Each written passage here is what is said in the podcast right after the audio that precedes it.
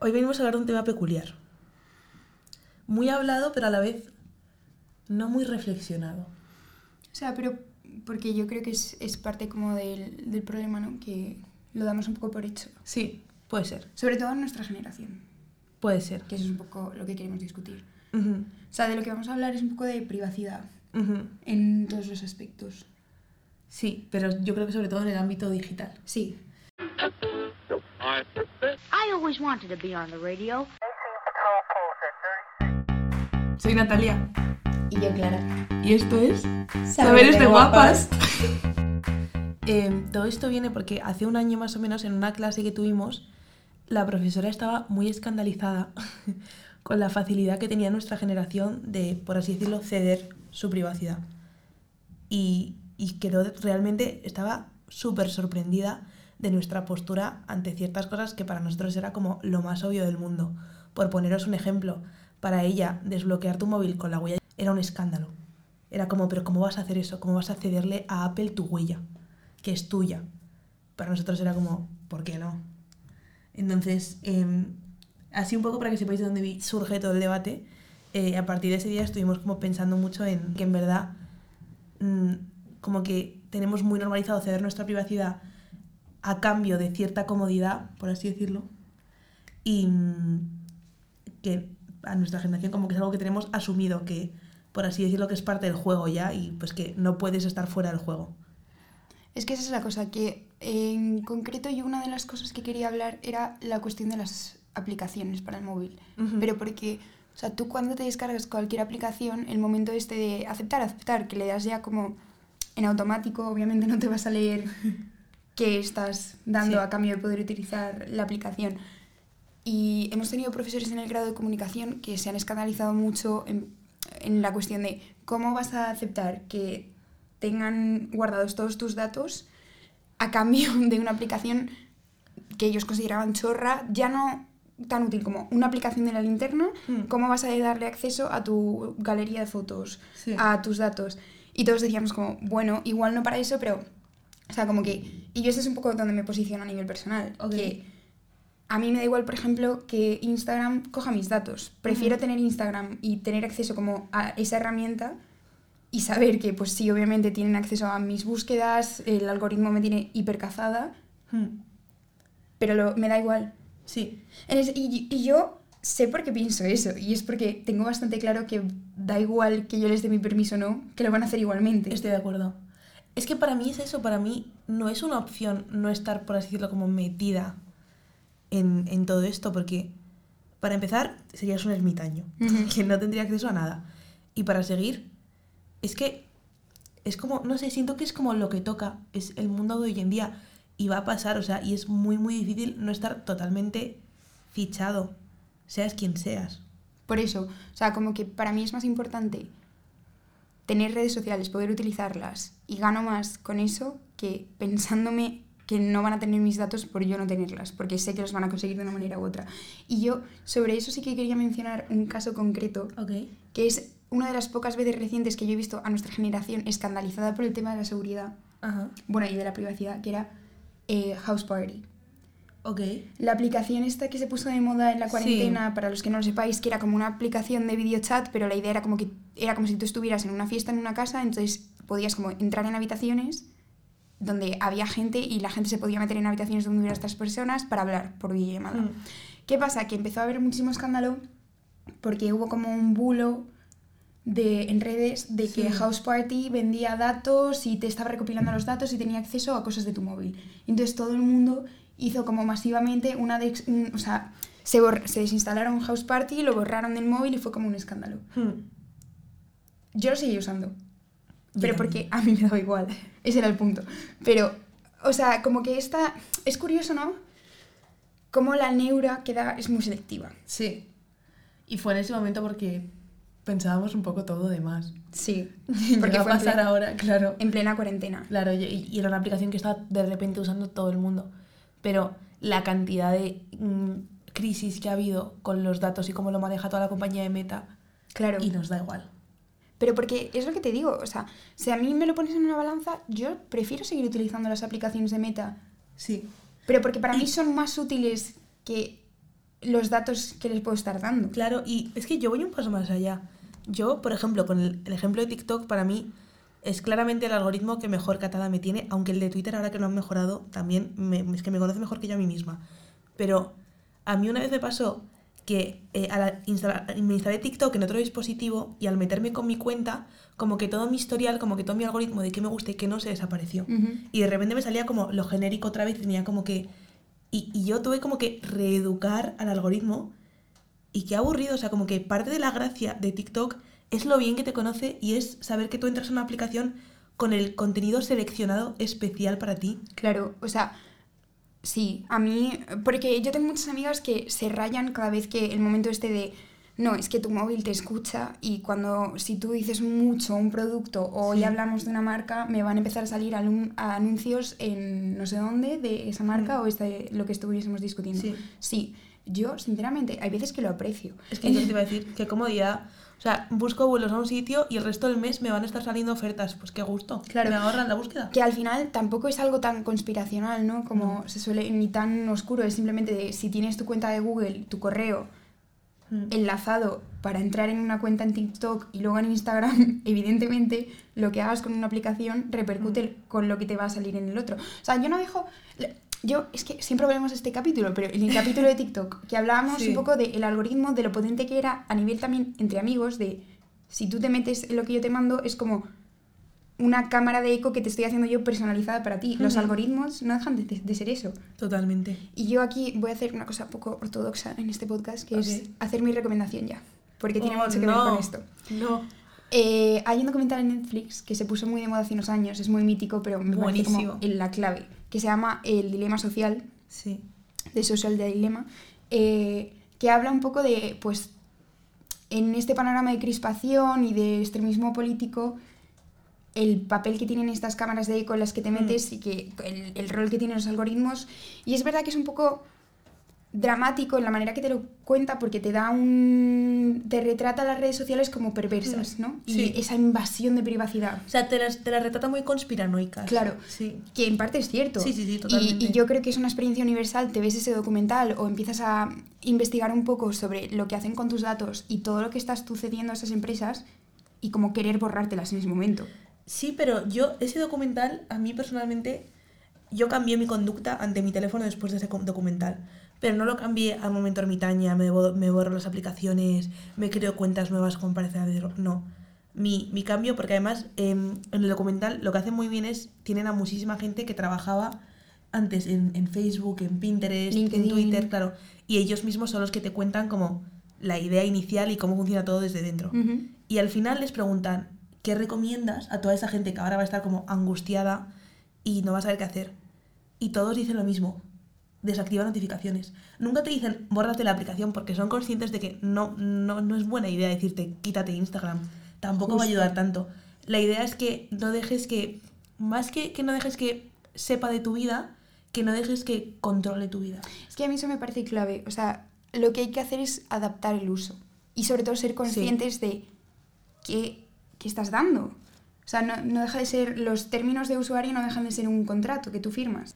Claro, y además es un contrato que tú firmas y te preguntan, o sea, estás firmando esto, aceptas, aceptas.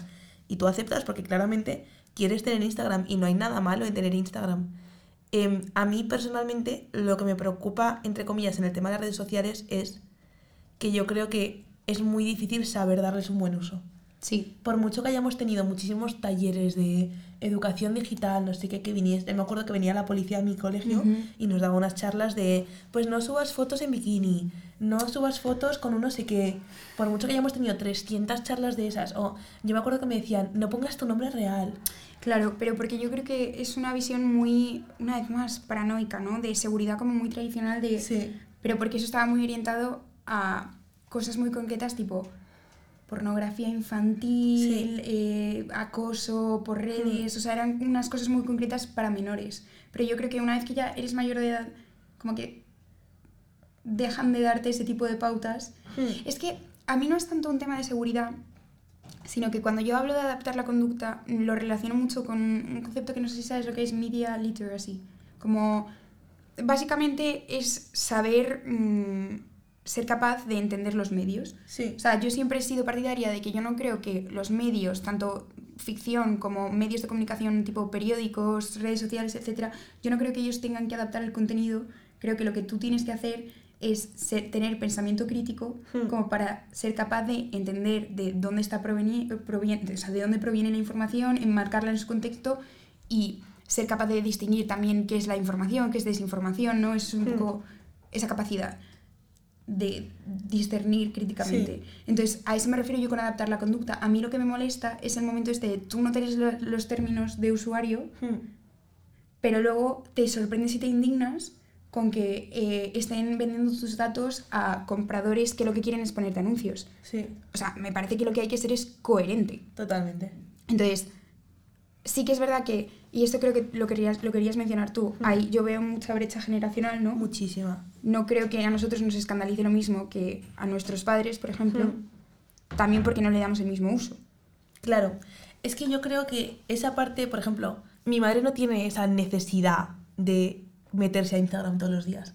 Entonces, cuando, yo siento que cuando ella se entera de que Instagram te escucha y de repente le sale el anuncio de los zapatos que lleva buscando un mes en Google, a ella le escandaliza. Para mí, es como, es que es lo que digo, es parte de lo que toca, es parte de mi rutina, es, es parte del mundo en el que vivo. Y yo eso lo tengo muy asumido, creo que ellos no, porque para ellos no es así. O sea, es que yo creo que nosotros tenemos muy interiorizado que nuestros datos no dejan de ser una moneda de cambio. Claro. O sea, yo por Instagram no pago, pero pago con mis datos. Hmm. Es el equivalente. Y yo tengo muy claro que son compañías que tienen que tener beneficio de alguna manera. Claro. Ese beneficio sale principalmente de anuncios y de venta de datos. Hmm. Entonces, para mí es como evidente. Sí. O sea, a mí me parece, no deja de ser un trueque. Yo, Sí, sí, o sea, para mí es muy obvio. Entonces, a mí lo que me llama la atención es que yo, la brecha generacional que suelo ver es que los adultos tienen miedo. O sea, cuando se enteran de que están vendiendo sus datos, el- el- lo que les provoca es miedo. Sí. Pero porque yo creo que no ven el aspecto positivo que vemos nosotros. O sea, ya. como que a lo mejor podrían llegar a entender esa sensación de... eh, podrían llegar a entender el momento, es el mundo en el que vivo, pero de ahí al puntito que tenemos nosotras de, jo, es que eso está cómodo, Sí, que quizás... no les gusta, no les gusta A nada. ver, que yo sé que también dentro de nuestra generación el, Sí, sí, el a ver. momento este de es hasta, hasta cómodo es un Sí, o sea, un yo entiendo nicho. que estoy- yo estoy crónicamente en línea y por eso yo pienso así. También, o sea, yo entiendo que es un tema del valor añadido, ¿no? Si le- Mm. Igual que te digo que los datos son la moneda de cambio, yo creo que para ellos las redes sociales a veces es más como una obligación Sí, que algo que ellos quieran. Entonces, como que no están dispuestos a pagar el precio que estamos pagando nosotros, Efectivamente, 100%. que es nuestra privacidad. Totalmente. Em, otra cosa que yo quería mencionar es a nivel estatal, que cambia un poco la discusión, yo creo. Vale. Porque ahora estamos, hemos estado mencionando todo el rato el sector privado, redes sociales, Sí. las compañías que tienen las redes sociales, pero... Y esto sí que yo he tenido discusiones con nuestra generación, yo creo que ahí es donde estamos más polarizados, curiosamente. Sí, porque en cierto modo, es que yo creo que volvemos un poco a lo mismo. No tenemos tan claro si nos beneficia Claro. esa vigilancia o no. Vale, y yo... Oye, vamos a explicar a qué nos estamos refiriendo, que yo creo que nosotros como lo hablamos mucho, lo tenemos muy claro. Nos referimos básicamente a, eh, pues yo qué sé, que puedan eh, mirarle los mensajes a políticos, eh, que puedan como se- seguirles, en cierto, o sea, como que si tú sospechas que una persona está planeando un atentado, que tú puedas como vigilarle, invadir su privacidad. Que los servicios de inteligencia Claro. puedan invadir tu privacidad de manera absoluta. Totalmente. Entonces, aquí sí que es el debate clásico, ¿no? De seguridad colectiva versus privacidad individual. Sí. Y yo creo, y para esto yo lo que quería era contar una anécdota que va un poco en la línea de lo que tú has contado antes de nuestra profesora, Ok. Que es que hubo una clase recientemente en la que era una clase sobre la guerra y estábamos dando mm, una cosa que se llama como métodos previ- mm, previos a la guerra, básicamente, que no son guerra pura, pero son métodos de agresión entre, entre países. Y estábamos hablando de los servicios de inteligencia, todo este, este debate, básicamente. Y entonces el profesor nos dijo que si para nosotros era un problema que nuestro Estado nos tuviese como ese control absoluto sobre y que pudieran hacer lo que quisieran con nuestros datos, nuestro comportamiento online y todo. Y que levantásemos la mano si nos daba igual. Levantó la mano más de la mitad de la clase y él lo dijo, que era la primera vez en todos los años que había dado esta clase que pasaba eso. Que normalmente todo el mundo se posicionaba en contra de esa invasión de la privacidad. Consideraban que la privacidad era más importante que la seguridad colectiva. Nosotros fuimos la primera generación que le dimos la vuelta. Es que, no sé, es un tema, yo creo que es un tema muy complicado porque también va a depender mucho del país y el contexto en el que te hayas criado. Sí. Em, porque obviamente mm, yo muchas veces soy muy partidaria del momento, como yo no tengo nada que ocultar, a mí me da igual. Eso es lo que digo yo siempre. Pero claro, es que, no sé, es un tema muy complejo, la verdad. Es que a mí lo que me pasa con eso es que yo siempre he sido mucho desacuerda. De decir, yo no estoy haciendo nada ilegal, entonces a mí, Claro. que también hay que... Yo vivo en una democracia. Claro. Entonces a mí que España tenga acceso a mis actos y a mis mensajes me da igual en el sentido de no creo que sea algo que vayan a utilizar en mi contra porque vivimos en un estado de derechos. Ahora, yo esto cuando lo he hablado con amigos nuestros están muy en desacuerdo. Ya. Y es una discusión mucho más profunda, ¿no? De eh, regresión democrática, incluso que las democracias te pueden limitar eh, los derechos. Mm. Entonces, precisamente si vivimos en un estado de derecho, no deberíamos de vivir en un estado hipervigilante Ya. que esté invadiendo tu privacidad constantemente. Claro. Entonces, mm, y yo, por ejemplo, cuando lo he hablado con amigas principalmente latinoamericanas, Mm. ahí la respuesta es muy diferente. Claro. Pero porque evidentemente, o sea, si es un gobierno que cabe la posibilidad de que se vuelva un gobierno autoritario, en el que, por ejemplo, vaya a haber muertes. A cargo de ese gobierno por problemas de libertad de expresión, Por eso digo que yo creo. No me parece una. O sea, no es un claro sí, un claro no, depende muchísimo de la situación. Y, y me parece algo muy difícil de controlar. que es lo malo de todo esto, que al final, como que siento que todo este tema al final del intercambio de datos y de, y de pues, tu privacidad en general es un tema que enseguida se vuelve un monstruo muy grande y muy difícil de controlar. Que no es, no es fácil decir como te cedo un poquito en mi privacidad, como que prácticamente o cedes mucha o no cedes casi. Claro, pero es que yo aquí tengo dos problemas. Ok. Uno, ¿tú crees que es posible no dar tus datos y que el gobierno No. no, te controle? Porque a mí me parece imposible. Pero porque además hay, ci- o sea, hay ciertos datos que son necesarios. El gobierno tiene que saber quién eres tú. El gobierno tiene, yo qué sé, yo ya ahora pasas el control de pasaportes y lo pasas con tu cara. Mm, El gobierno tiene tu cara, Sí. tiene tus huellas, sabe dónde vives, se supone que sabe dónde trabajas, sabe dónde estudias. Obviamente, para, para en, en vida en sociedad necesitas que alguien controle los datos de todo el mundo para que todo el mundo, por así decirlo, exista. Claro, pero ahí es donde entramos en el otro problema, que es, mm, una vez más, el tipo de gobierno bajo el que estés, Efectivamente. que puede cambiar mucho y que los límites pueden no ser tan claros, porque ninguna democracia Claro. es perfecta, ningún Estado de Derechos es perfecto. Mm. Entonces lo ideal es que se respeten todos los derechos, incluido el derecho a la vida privada. Claro. Entonces, eh, yo qué sé, por ejemplo, otro ejemplo clásico, ¿no? En Estados Unidos hay registros de atentados que se han evitado que llegasen a pasar Hmm. porque el servicio de inteligencia los ha detectado previamente por su actitud en redes sociales, mensajes privados, etc. y se han neutralizado. Ahí claramente se está violando la privacidad de una persona a cambio de la seguridad colectiva. Sí. Yo personalmente lo preferiría. También tienes el ejemplo con, eh, al revés de periodistas a los que se ha encarcelado de manera injusta en muchos países por ejercer su derecho a la vida privada. Sí. Entonces, es que, o sea, yo cuando hablamos en, en un contexto de administración pública, yo ahí reconozco que no tengo una posición tan clara. Ya, es que además hay una cosa muy importante de todo esto y es que esa administración pública, para llegar a tus datos, se los tienen que dar muchas veces me- medios privados. O sea, por ejemplo, todo esto que decimos, esa información de riesgo atentado, ese mensaje tal, ese mensaje por dónde está siendo, pues por Messenger de Facebook. O Telegram. Esa información, claro, en plan, Telegram, esas informaciones vienen de compañías privadas. Entonces aquí yo me acuerdo igual que hace nada tuve una asignatura como de seguridad y en esa asignatura de seguridad había una clase entera que tuvimos dedicada a como el papel que tienen todas estas organizaciones en nuestra seguridad. Porque en cierto modo están comprometidas a, a, pues eso, por el bien común, si yo veo actividad sospechosa, intentar reportarla. Es que eso, yo creo que el terrorismo es como... Claro, es, el ejemplo más claro de ver, claro. O sea, si yo soy Facebook, si yo en Facebook de repente veo que se están creando unos grupos en el que se está hablando de vender ciertas, arma- ciertas armas, tal, no sé qué, yo tengo que reportarlo al gobierno. Claro, pero ahí tienes muchos problemas porque ahí se está viendo a nivel ya de doctrina, digamos, que hay compañías que están optando por ambas rutas. Sí. Porque tienes compañías como Apple que han dicho taxativamente que ellos no van a dar acceso a tu privacidad y de hecho la última campaña que hicieron en Estados Unidos era Mm. muy enfocada a eso, Sí. era muy enfocada a nunca vamos a desencriptar lo nuestro, aunque nos lo pide el FBI, que eso es algo que ha tenido Sí, es que... ha ocurrido. Sí. pero tienes el contrario que, por ejemplo, Telegram está empezando a colaborar muchísimo con autoridades para intentar frenar el terrorismo, Ujú. pero por- también porque saben que en su plataforma es un campo de cultivo de ello. Sí.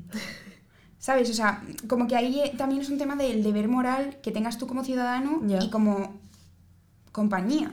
Estás favoreciendo esto, estás favoreciendo que se viole la seguridad colectiva Hmm. por violar la privacidad tuya Sí. encima. O sea, es como, eres culpable de todo. Y es que es una cosa curiosa porque, por ejemplo, ahora, y pasaba lo mismo con el COVID, Instagram, cada... Y ya no es, o sea, es que es todo tipo de privacidad, de confidencialidad, de derechos. El, o sea, tú cuando subes una historia de Instagram, esa historia, bueno, igual que una historia de un post, algo en TikTok, todo, va a ser revisado. Y tiene que pasar como ciertas normas de comunidad y tal. Entonces, por ejemplo, si subes una historia en la que tú dices la palabra vacuna, COVID, automáticamente se te. O sea, para, para- se- esto se hizo para evitar todo el momento de fake news, desinformación y así. Automáticamente, como que Instagram la etiqueta como una historia que va sobre COVID para incluirte las alertas de cuidado con la información que Mm. vendes de esto. Si pones una historia en Instagram que tenga cualquier tipo de eh, mención a autolesión, pensamientos suicidas, igualmente Instagram te lleva automáticamente a, mm, a una sección como de bienestar psicológico, necesitas ayuda, recursos, todo esto. Por una parte está muy bien, pero por otra parte te está diciendo que incluso si tú subes una historia en tu cuenta privada con 15 seguidores, te la están revisando. Sí. Y ya no solo el texto, el audio, la imagen, para que no subas pornografía, para que no subas no sé qué, o sea, todo eso también está limitado y creo que está también muy relacionado, o sea, al final es un tema de Y- que todo, todo te lo van a revisar. Entonces, esa información la tienen, o sea, Instagram sabe cuánta gente está poniendo un tuit suicida. Y eso me parece muy interesante eh, por varias cosas. Porque estás empezando a ver ya iniciativas como, por ejemplo, en Meta, Sí. hay una como una compañía independiente pero que tiene que ver que se llama Oversight Board que básicamente lo que hace es revisar cuando o sea tú puedes es como un como si fuera un tribunal digamos tú puedes Ok. ir y decir o sea como explicar que en un caso se ha violado esas community guidelines o no Mm. y cómo defender tu caso y lo están haciendo porque están empezando a tener muchos problemas entonces, eso, por ejemplo, me parece muy interesante, porque las compañías privadas se han dado cuenta de que los usuarios lo están empezando a exigir. Sí. Pero también el contrapunto es que la mayoría de esas revisiones las hacen humanos. Entonces, muchas de estas compañías tienen a una persona que la tienen ocho horas delante de vídeos de tortura, eh, abuso sexual, muy heavy. O sea, porque para que un vídeo lo tengan que tumbar, Ya. hay, no en todas, pero hay en muchas donde eso tiene que pasar un filtro humano, lo cual significa que si ese vídeo es de algo, una actividad criminal, a veces que nadie debería ver, o sea, están considerando Sí. que na- ni- los usuarios de la plataforma no deberían de ver eso, pero tienen trabajadores que lo tienen que ver. Ojo. Está chungo eso. No, no, es muy fuerte. Buah. Yo lo último que quería mencionar del sector público Ok. es que eh, este, me- este miedo, mi duda que, que queda es un poco, porque los servicios de inteligencia no es algo nuevo. Ya. Ahora quizás le tengamos más miedo porque tienes mucho más control, ¿no? Porque dejas una huella Sí. digital, mm, ellos también tienen más capacidad a nivel tecnológico para entrar dentro de tu actividad online, pero, o sea, el debate me parece que es un debate histórico, en el sentido de, es el debate más básico del contrato social. sí, de era cuánto de- vas a ceder. eso es, siempre es tú cedes ciertos derechos, Sí. el famoso Leviatán, o sea, Sí, es sí. que es literalmente teoría clásica de configuración política. Tú cedes unos derechos a cambio del Estado, lo que te garantiza principalmente es seguridad. Mm. Ahora, el problema es que se está expandiendo mucho, ¿no? Porque son nuevos derechos, o por lo menos derechos antiguos como el de privacidad, que se están han evolucionado mucho la Sí. manera de que- en la que existen y son nuevas maneras de garantizar la seguridad. Entonces, o sea, pero como que a veces me parece que se vende mucho como que es un debate nuevo. Ya, y no es nada. Y no lo es. Ya. Es simplemente que hay que adaptarlo. Lo que pasa es que se adapta a un cambio muy grande que ha habido. Esa es o sea, la principal cosa, yo creo. Em, yo personalmente, yo, es que este es un dilema que yo tenido mucho internamente, pero porque yo me gusta mucho autorreflexionar sobre mi uso de, de las redes sociales. Porque yo soy una persona que usa mucho las redes sociales, pero soy muy cuidadosa con el contenido que creo. En el sentido de que es verdad que yo publico contenido diario, pero como que tengo mucho cuidado de dónde lo publico, quién tiene acceso a ese contenido, etcétera, etcétera. Tu rastro digital, lo cuidas. Sí. Pero, por ejemplo, o sea, tenemos amigos que literalmente no quieren salir ni en fotos. Es verdad. ¿Sabes? Igual que tenemos amigas que suben todos los días un TikTok público. Sí. Sí, sí. O sea, es que yo creo que en nuestra generación la manera de vivir tu privacidad es muy difícil, o sea, muy Sí, diferente. Es muy rara. Y, y a mí me pasa que creo que en, como que cuanto más joven eres, ahora más difícil es. Sí. O sea, para mi hermana es más fácil porque mi hermana, por ejemplo, no tiene necesidad de crear contenido. Yo sí la tengo y a mí es algo que me gusta y que me Tu divierte hermana es mayor que nosotras. Sí, mi hermana es, es millennial. Pero yo, por ejemplo, y esto mm, nos aleja un poco del debate a nivel de realidad, guidelines y tal, sino un poco más a lo que estás diciendo tu vida interior, ¿no? Yo creo que es verdad que está la rayada esta, ¿no?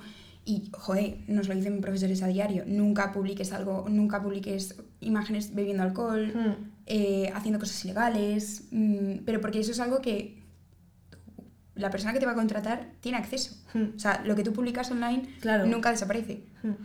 Pero a mí hay otra cosa que me parece interesante que es un poco la idea de que nos hemos vuelto como mm, espectadores en nuestra vida, en nuestra propia vida. Y también como actores en nuestra propia Sí. vida. El concepto este de que se puso de moda hace unos años de hazlo para Instagram. Sí. De tú te haces la foto para vender la realidad que quieres en redes. O sea, ya no es solo que acotes el contenido a la imagen que tú quieres dar en redes, sino que ajustas tu vida a hacer cosas con la idea de lo que vas a sacar Sí. para poder publicar. Sí. Pero, y yo creo una vez más que eso tiene dos puntos de vista muy diferentes, porque está el punto de vista de no las redes, o sea, como que ahora mi vida está controlada por las redes, pero yo también creo que tiene gran parte de que ahora en cierto modo el mundo funciona así. Antes tú seguro que mm, ibas a un restaurante específico porque sabías que ahí la gente te iba a ver. Ya, Pues ahora, en vez de ir a ese restaurante específico, lo que haces es subir una foto mm, en la playa.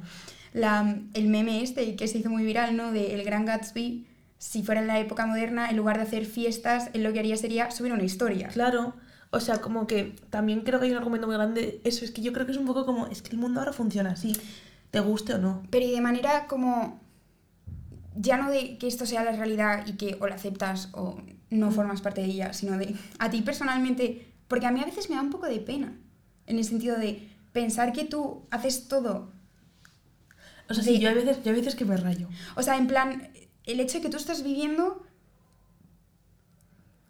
Para para- otros, para otros. Justo. Sí, sí. Y lo entiendo, y a veces me rayo. Pero creo que, como que siento que las redes es solo un reflejo más de que vives para otros.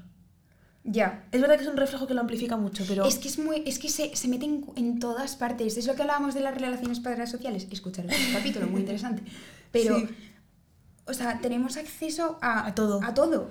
O sea, el hecho de, no, tú tienes tu cuenta pública, que muchas veces esa cuenta pública es privada. Sí. En plan, tienes el candado, Sí. no te pueden buscar, no la pueden ver. Y luego tienes la cuenta de mejores amigos. Sí.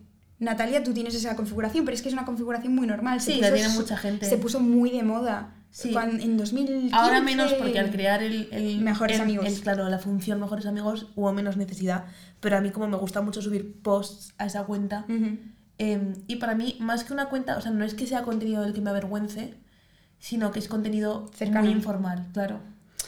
Que yo no querría que lo viera todo el mundo, pero porque es muy personal, es muy íntimo, en cierto Pero es modo. que a mí aún así, o sea, porque yo, por ejemplo, sí que es verdad que la función de mejores amigos, yo cuento mi vida. Sí. Yo soy igual, en plan, yo subo siete historias al día contando mi vida, pero a mis amigos cercanos, que muchas Claro. veces es gente con la que no convivo. Entonces es como una manera, ¿no?, de que tengan acceso a cosas que igual mis amigos de la universidad o gente a la que veo diario está viviendo conmigo, pero es una manera de que ellos la vivan conmigo de alguna manera. Pero a mí lo que, lo que me suele rayar es este momento de... Nunca te ha pasado que te pasa como una desgracia, entre comillas, algo, una tontería, ¿no? Y que tú dices, joder, la anécdota más graciosa que me va a quedar, ya no en plan de contársela, sino en, en redes. Sí. Mucho. Pero es que una vez más, es que siento que es como como vivimos ahora mismo. Y yo personalmente, em, yo tengo muchas amistades a distancia, muchísimas. Y yo sé que hay mucha gente con la que me sigo llevando porque me siguen en Instagram y como que... Y ya me ha pasado mucho, ahora que me fui de intercambio me decían amigas en plan, joder, qué guay, en plan, siento que sé todo lo que has estado pas- en plan, sé todo lo que te está pasando, en plan, sé quiénes son tus amigos, sé lo que has estado haciendo, no sé qué, como que me siento, sigo sintiéndome cercana a ti, Sí, lo que no porque te diciendo. escriba, pero porque, claro, en plan, porque lo veo. Y a mí eso me parece, me parece como de las mejores partes de las redes sociales. Pero porque yo dentro el de gran que- pro para mí, por lo menos. Claro, pero porque es lo que, lo que estábamos diciendo antes, ¿no? De la inteligencia digital, el media literacy y el uso que tú le das a las redes. Sí. Es que yo creo que en nuestro entorno cercano Mm. de la universidad, en nuestro grupo de amigos, todo el mundo tiene una relación buena los que utilizamos las redes. Sí. Pero yo tengo otras amigas que son de las de, eh, repito, por ejemplo, un ejemplo muy fácil, Virreal, Sí. la nueva aplicación, la mayor in- invasión de privacidad que existe. O sea, ya no es solo que tú subas a tu historia de Instagram lo que quieras, es que te doy una hora específica que te dan externamente y tú tienes que subir una foto Sí. y la idea es literalmente ser real y enseñarme tu vida privada, lo que estás haciendo. Sí. Tengo amigas que repiten el virreal ocho veces porque tienen que salir perfectas. Sí. O se guardan el virreal para que estar haciendo algo divertido. Entonces, Pero eso es mucho del uso que te des, porque yo sé que hay gente que usa Virreal como un diario. claro, pero... Para luego tener como mi foto diaria de, ay, es verdad, este día hice esto. Y yo lo he dicho antes y yo de verdad lo creo. Mm, No creo que las plataformas tengan que anticiparse a que sus usuarios vayan a ser tontos o que le vayan a dar un mal uso a las redes. Mm. Yo creo que es la audiencia la que tiene que anticiparse. Pero la realidad es que yo creo que la mayoría de gente no tiene esa capacidad. Sí. Entonces, en mi experiencia, o sea, yo a nuestra edad Hmm. y sobre todo más pequeñas, lo que has dicho tú, el uso que se le da es malo. Yo, cuando estaba investigando para este capítulo, em, flipé bastante porque busqué como jóvenes redes privacidad. Y absolutamente todo me salía eh, titulares de una noticia medio reciente porque un estudio de la, de la Universidad Oberta de Cataluña había sacado que más del 30% de los jóvenes confesaba que no sabía cómo manejar su privacidad en redes.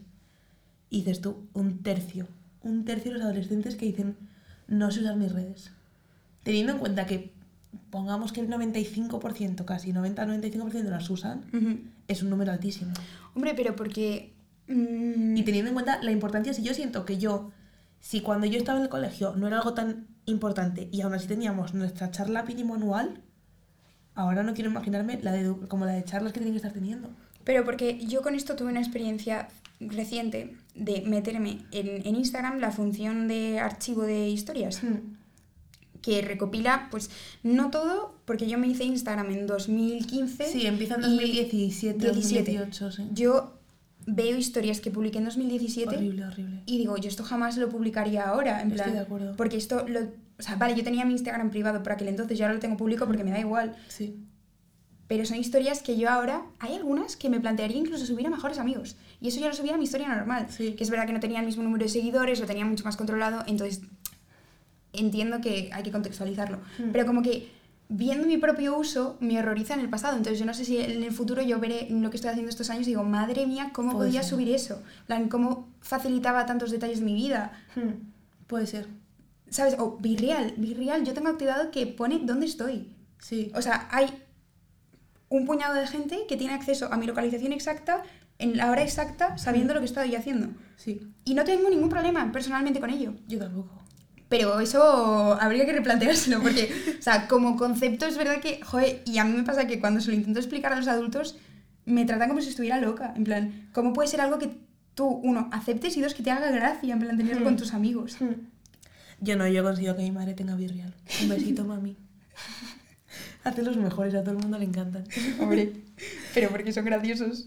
Claro, no sé, a mí me parece un tema que yo personalmente intento reflexionar mucho sobre él, eh, porque es verdad que ahora con TikTok, por ejemplo, TikTok es una plataforma que requiere que tú, o sea, igual que Instagram, por ejemplo, si quieres ser como dedicarte a Instagram, em, tiene que estar todo muy estudiado y tiene que, o sea, y puede ser todo como muy precalculado entre comillas, pero TikTok intenta ser mucho más informal, mucho más casual, mucho más de contenido diario y mucho más cercano en ese sentido, como que Instagram lo vemos más lejano, como tú a a una modelo en Instagram la ves más lejano, a una TikToker la ves mucho más cercana porque es que te cuenta toda Su su, vida. vida. en plan se sienta dos minutos delante de la, de la cámara y te cuenta toda su vida.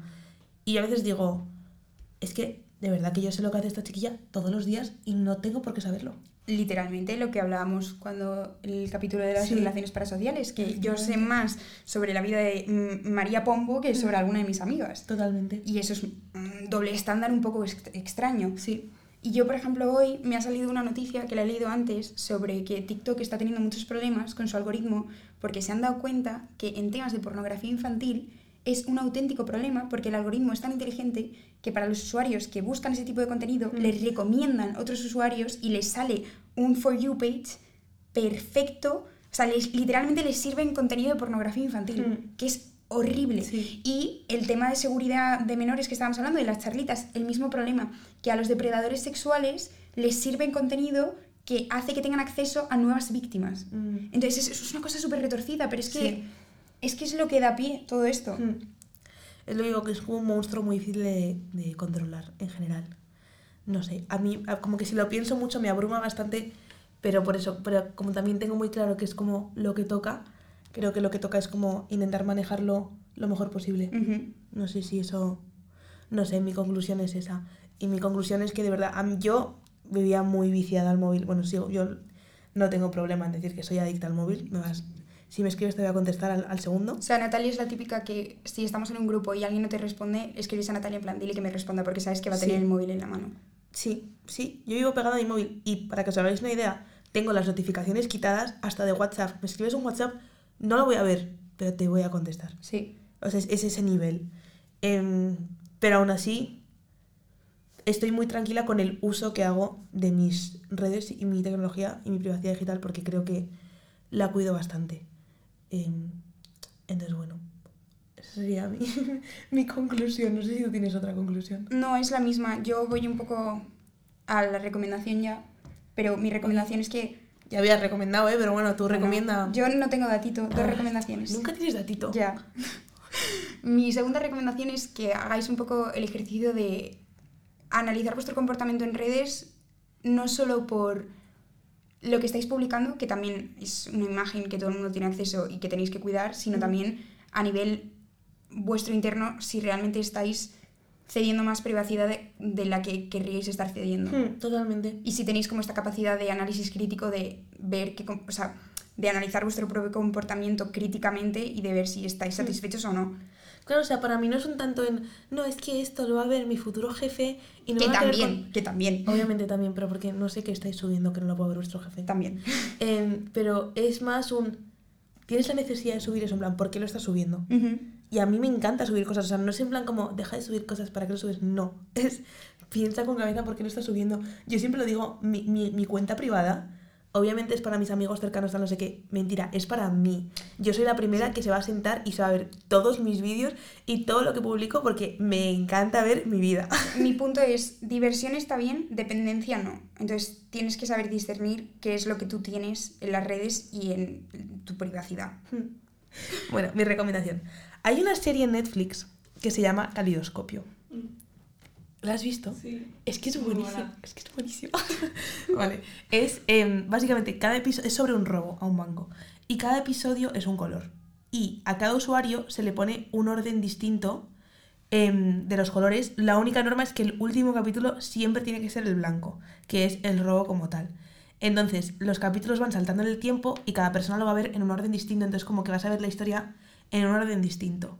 Por una parte, la idea está muy guay. La serie es un serión. A mí me ha encantado. Eso sí, yo no lo he visto en el orden que me ha recomendado Netflix. Yo me leí 10 artículos hasta que encontré un orden que me gustaba y ahí eh, seguí ese orden. Entonces, os voy a compartir mi orden porque me encanta. Amarillo, morado, naranja, verde, azul, rojo, rosa, blanco. Ese es el orden. Lo es. Es que cero dudas. Está clavado. Está clavado. Y de verdad lo siento, porque la gente que empiece por el rosa es que no, no se va a enterar de qué pasa. Empezad por el amarillo, hacedme caso. Eh, vale, y mi datito, Todo esto viene porque me la intentó recomendar a mí y yo no me la quise ver. pues nada, es que no eres la única. Porque da pereza. Eso es que sí es serión. Uf, no sé, no sé. Bueno, en fin. Y mi datito de hoy, eh, a juego con el momento huellas dactilares, Face ID, etcétera, etcétera, es que la lengua de cada persona es única. Es como otra huella dactilar. No lo sabía yo, me, me impresionó bastante, así que Sí, quién sabe, puede que desbloqueemos el móvil con la lengua en unos años. Eh, O que te dejen entrar en un país con la lengua o algo así, ya. La foto de la cara, la foto de la lengua. Pues así estamos. Como se entere la Policía Nacional va a flipar. En cualquier momento, ¿eh? Pues nada, podéis seguirnos en arroba saberes de guapas en todas nuestras redes y pues nos vemos en... Pronto. Sí, en algún momento.